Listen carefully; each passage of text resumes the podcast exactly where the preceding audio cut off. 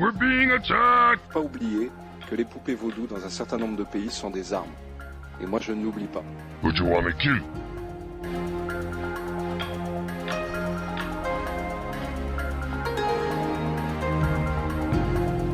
C'est la moins qu'il fallait, c'est la moindre des choses qu'il fallait faire.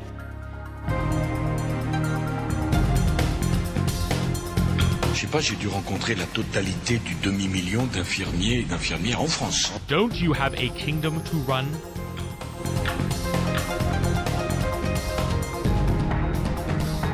Bonjour, euh, vous m'avez manqué. Ça faisait une éternité que j'avais pas euh, mis à jour 12 minutes 2, mais ça y est, c'est reparti.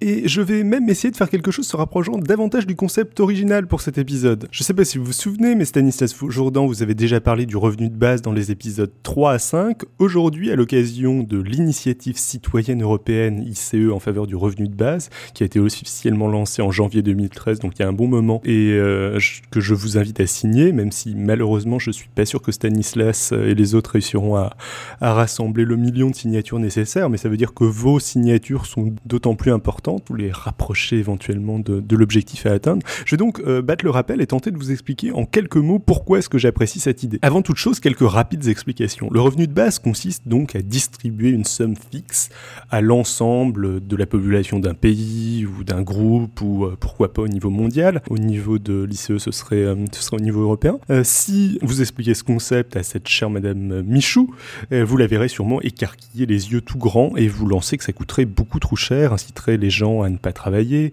et que c'est choquant de toute façon de vouloir donner de l'argent aux riches euh, qui en ont déjà beaucoup trop. Des remarques de bon sens auxquelles je vais essayer de répondre très succinctement. Il n'existe pas à ma connaissance d'accord sur la manière de financer ce revenu. Néanmoins, euh, imaginons un mécanisme assez classique par impôt euh, proportionnel sur le revenu. Euh, imaginons aussi que cet impôt soit nouveau et uniformément proportionnel. Il apparaît assez simplement que le revenu de base est un mécanisme redistributif et que ceux qui payeront plus en impôts que ceux qu'ils toucheront en revenu de base perdront de l'argent, tandis que les autres en gagneront. c'est relativement logique. Prenons un exemple concret avec des chiffres volontairement irréalistes, mais qui permettent de faire les opérations mathématiques beaucoup plus simplement. Un revenu de base à 100 euros et un impôt le finançant, disons, à 10% des revenus, le revenu de base étant inclus dans les 10 revenus imposables. Euh, quelqu'un ne touchant aucun revenu touchera donc 100 euros de revenu de base moins 10 euros d'impôt sur le revenu donc 90 euros total, donc avec 100 euros de revenus de base et 10% euh, euh, d'imposition pour le financer. Quelqu'un gagnant 400 euros hors revenu de base gagnera au final 50 euros de plus euh, grâce au revenu de base, c'est-à-dire 400 plus 100 500 euh, moins 10%, donc moins 50, ça fait 450, donc 50 euros de plus que ce qu'il gagnait initialement. Quelqu'un gagnant 900 euros à revenu de base verra impôt et revenu de base s'annuler. 900 euh, euros plus 100, 1000, 1000 moins 10%, 900. A l'inverse, quelqu'un gagnant 2000 euros revenu de base compris gagnera après impôt 1800 euros, et ce système lui aura coûté 100 euros, donc lui contribuera à le financer. On se retrouve tout simplement avec un système redistributif. On donne pas d'argent aux riches euh, tant que le aux riches euh, entre guillemets, on donne pas d'argent aux, aux, revenus, disons, tant que le financement de ce revenu est fonction des revenus, justement. Au passage, avec ce type de financement, on remarque que la somme qui vient s'ajouter à nos revenus via le revenu de base après avoir déduit les impôts diminue progressivement, s'annule, puis devient négatif. Ça devient, un impôt. Euh, bon, voilà. Deuxième point, est-ce que cela coûterait trop cher? Eh bien, Écoutez, ça dépend essentiellement du montant du revenu de base. Il semble évident qu'on ne pourrait pas mettre en place un revenu de base à 3000 euros avec le système actuel, sans euh, évaluation massive ou euh, je ne sais quoi.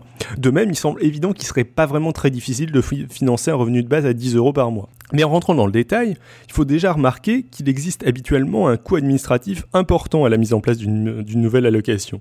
Savoir le personnel administratif qui va vérifier les dossiers, repérer les fraudes, calculer les montants à verser. Si l'informatisation réduit parfois ces coûts, il reste souvent très élevé.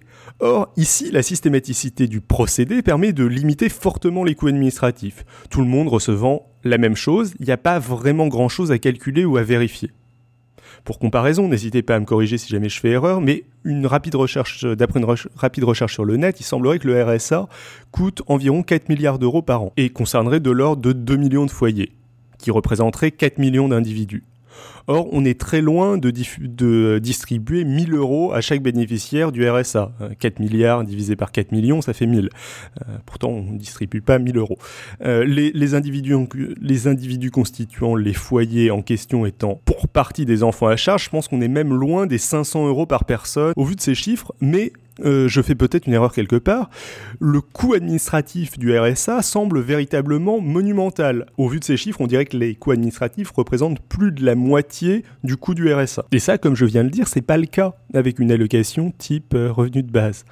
Euh, dans le sens où il y a beaucoup moins de choses, de choses à vérifier. Il y aurait peut-être sûrement de petits coûts administratifs, mais distribuer la même chose à tout le monde, c'est relativement simple. Il y aurait sans doute des coûts administratifs au niveau de la perception de l'impôt.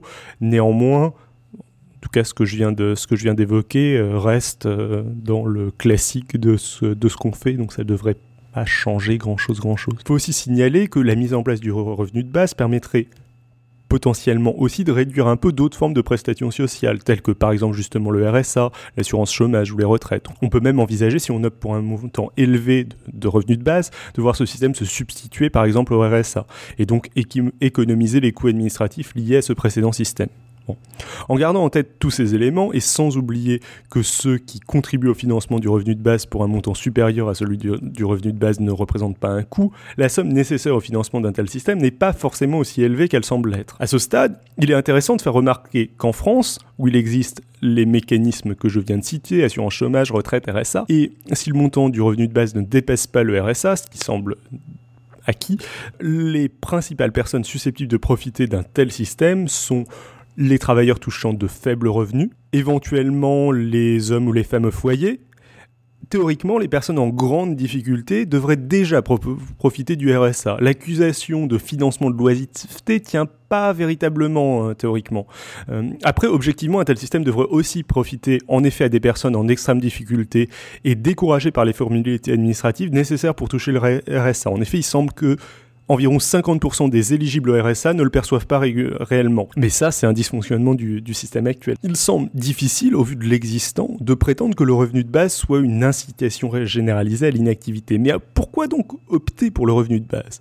Le premier point qui devrait plaire aux plus libéraux d'entre vous, c'est qu'il n'y a pas d'effet de palier avec un tel système. Personne n'a jamais à se demander s'il est réellement intéressant financièrement pour lui de travailler davantage. En même temps, l'allocation reste progressive. C'est aussi éventuellement un changement de philosophie vis-à-vis du travail, la rémunération de l'activité au lieu du travail. Considérer que, si possible, une société doit donner de quoi manger à un artiste qui voudrait se consacrer exclusivement à sa peinture, un bénévole voulant se consacrer aux autres, ou quelqu'un voulant faire carrière dans l'associatif, sans leur demander quoi que ce soit. C'est aussi au passage, un début de modèle économique pour des métiers n'en y ayant plus. Le métier de journaliste est attractif, mais je veux dire, on a envie d'être journaliste, c'est quelque chose qu'on fait par plaisir. Mais la presse est, aujourd'hui coincée entre d'un côté l'information gratuite et de l'autre côté des modèles financés par de gros groupes. S'adosser à Bolloré, c'est pas vraiment quelque chose qui est neutre pour un groupe de presse.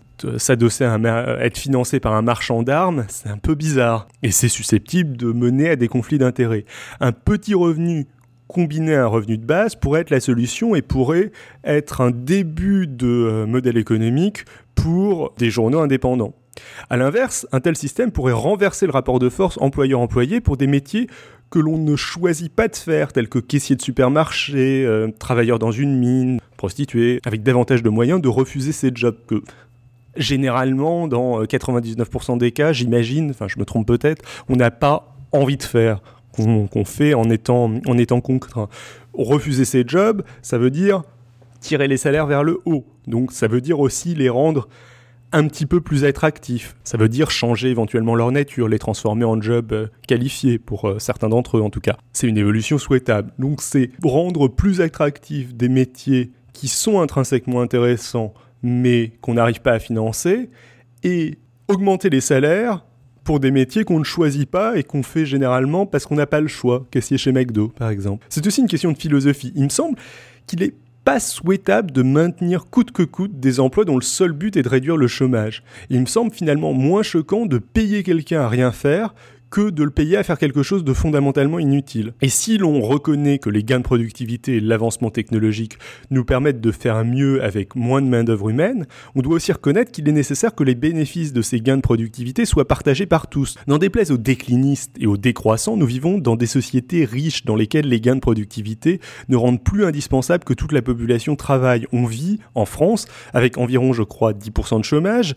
Pourtant, il n'y a pas 10% de la population dans l'incapacité de manger à sa faim. Alors c'est peut-être aussi car le système actuel nous permet d'exploiter en partie d'autres parties de la planète euh, à notre profit, mais, mais pas seulement. C'est sûrement pas non plus juste grâce aux capacités managériales des patrons des grands groupes français. Peut-être en partie, mais pas exclusivement. C'est surtout le résultat du développement des sciences et de la technique. Et il n'y a pas de raison que les gains du développement des sciences et de la technique ne puissent pas être partagés par tous. Le revenu de base, c'est une piste pour mettre en place un système, le revenu de base ou la redistribution en général. Il y a d'autres modes de, redistribution qui sont tout aussi valables. En résumé, pour moi, le revenu de base est à la rencontre d'une philosophie libérale, voire libertaire.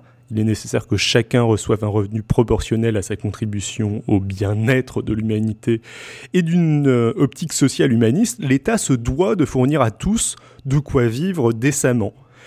Alors, ça me semble pas du tout être la solution à tout. Je pense de toute façon qu'il n'y a pas de système idéal. Euh, plus on va dans la direction d'un système, plus on, s'approche d'une utopie, plus on se rend compte des problèmes pratiques qui vont avec euh, l'utopie. Donc je, ne dis pas que mettre en place euh, le revenu de base créera une société parfaite. Il y aura sûrement tout un tas de problèmes, mais c'est un paramètre avec lequel on peut jouer qui a pas mal d'avantages, pas tant que ça d'inconvénients, et il me semble stupide de se priver de ce levier sachant qu'il y a tout un tas d'autres euh, attraits potentiels. Ça peut être un moyen de faire de la redistribution entre régions, ça peut être un moyen de relancer la consommation dans certains contextes. C'est quelque chose qui a déjà marché, qui a déjà été expérimenté.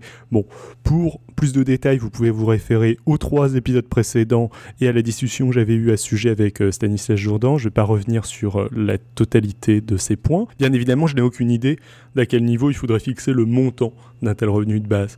Mais il me semble que c'est quelque chose qui pourrait entrer dans l'arsenal de l'État, des, politiques publiques, et qu'on devrait expérimenter. Si tout cela vous intéresse, n'oubliez pas d'aller signer l'initiative européenne pour le revenu de base, euh, l'ICE, euh, basicincome2013.eu si vous cherchez le site web et faites-le avant la fin décembre parce que c'est le dernier mois. Ça me semble être un petit mais indiscutable pas dans la direction de la résolution de ces différents problèmes. Voilà, voilà, elle est signée.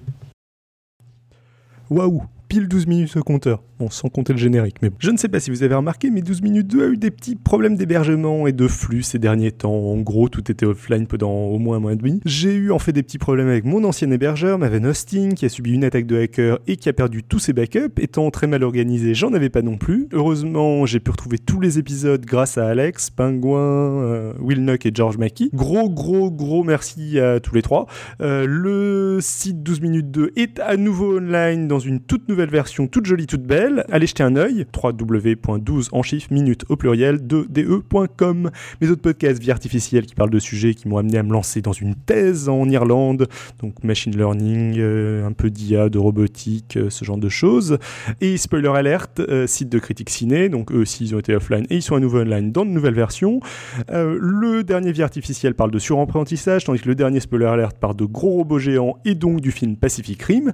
N'oubliez pas de venir commenter le tout nouveau site web et venir laisser des petits commentaires sur iTunes aussi. Enfin, 12 minutes 2 est maintenant sur SoundCloud. Donc, si jamais ça vous intéresse, vous pouvez retrouver le lien sur le site de l'émission. Et tous mes podcasts sont rassemblés ensemble sur euh, SoundCloud. J'ai qu'un seul compte euh, SoundCloud. J'en ai pas pris un par podcast. Donc, si jamais ça vous intéresse, il va y avoir des possibilités bientôt de suivre tous les podcasts en un seul flux. Euh, après, bon, c'est des thématiques très différentes. Donc, je sais pas si ça intéresse des gens. Faites-moi signe si ça vous intéresse. C'est pas très très compliqué à mettre en place pour moi. Voilà sur ce Grand merci pour votre euh, écoute. À très bientôt. Le prochain épisode sera avec Adrien qui était déjà intervenu sur euh, William Challoner et sur Newton. Et il parlera du premier parrain du crime de l'histoire. Et on va avoir une série 12 minutes de histoire ces prochains numéros. Ça va être assez passionnante. Ciao à tous. Bye bye.